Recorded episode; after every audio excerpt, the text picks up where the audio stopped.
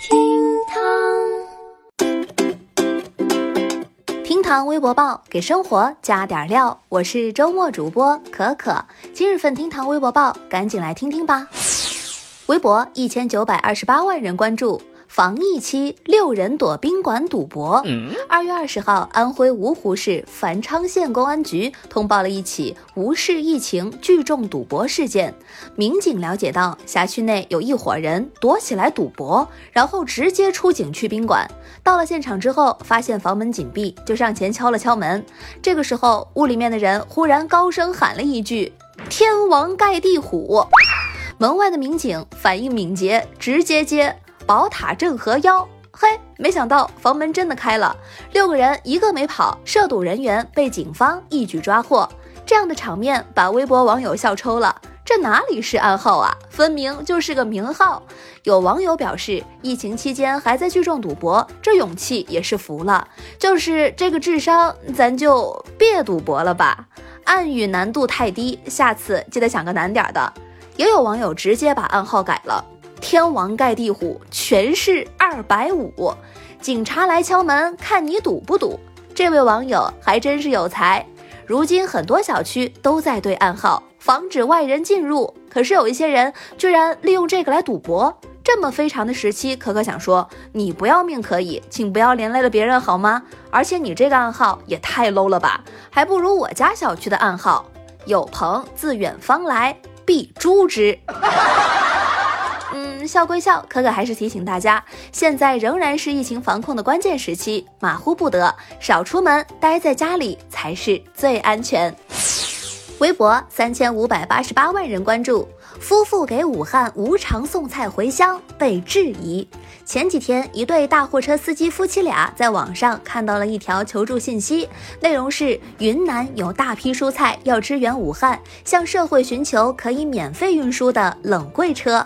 夫妇二人商量了一下，决定也为疫区尽点力，于是两个人就从贵阳驾车直奔云南去装货，然后一路风尘仆仆的运到了武汉协和医院。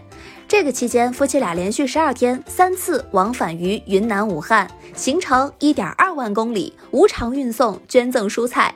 然而，夫妻俩的善举却遭到了非议，许多人表示不理解，也有人对他们的做法提出质疑。甚至当他们回到家乡自行隔离的时候，还有人说他们是瘟神。What？夫妻俩听闻之后表示。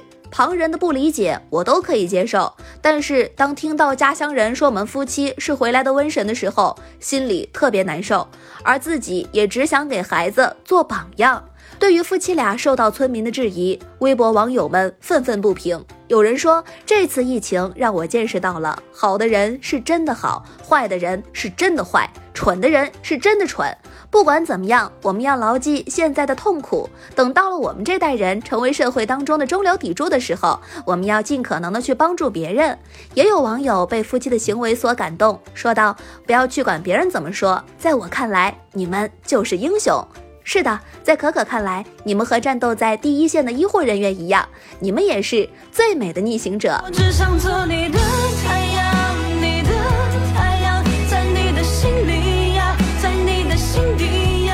正在手机边听节目的你，对此怎么看？来评论区留言讨论讨论吧。微博六千二百七十万人关注。日本取消奥运会相关峰会。二月二十号，日本朝日新闻报道，日政府取消东道主小镇峰会。据了解，该峰会是政府就冬奥会和残奥会准备的一次交流活动，欲召集日本全国各地的自治团体，就奥运会中与别国交流事项进行讨论。因新冠肺炎疫情在日本不断扩大，政府不得不做取消决定。对于取消会议的决定，有网友表示：“哎。”早说嘛！钉钉借你们用一下，不用还了。也有网友表示，这就是日本开卷考试还能全抄错答案的后果。